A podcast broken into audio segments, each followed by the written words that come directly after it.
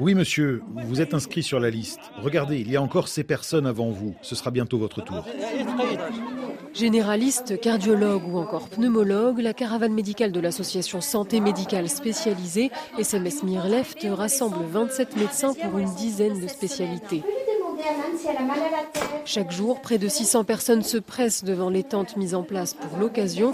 Parmi elles, de nombreuses femmes qui choisissent de consulter un gynécologue ou une sage-femme avant de poursuivre leurs soins chez d'autres praticiens. Sophie est sage-femme à Fréjus. On en profite pour vérifier s'il n'y a pas un diabète et s'il n'y a pas d'infection urinaire.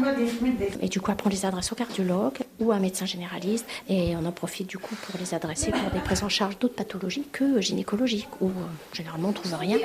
On trouve autre chose chose.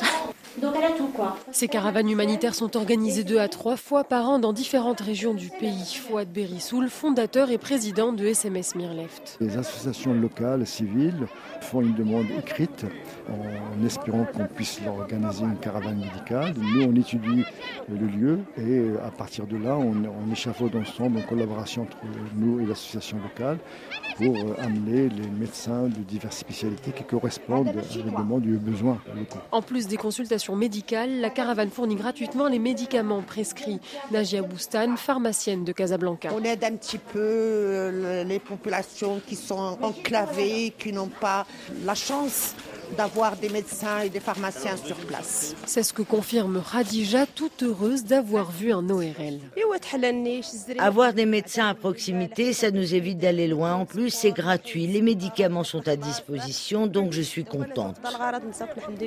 Youssef El Kadi, président de l'association Anzar pour l'environnement et le développement, qui co-organise l'événement à Haït Farsi, estime quant à lui que le problème dans cette région n'est pas que médical. On a un d'accès aux soins dans le sud-est marocain parce qu'on n'a pas les infrastructures qu'il faut pour attirer les médecins. On n'a pas de train, par exemple. Les problèmes médicaux sont liés à ce manque d'attractivité. La prochaine mission de l'association aura lieu début mai dans la province de Tafraout, au sud-ouest du pays cette fois. Nadia Ben Mafoud, de retour d'Aït Farsi, RFI.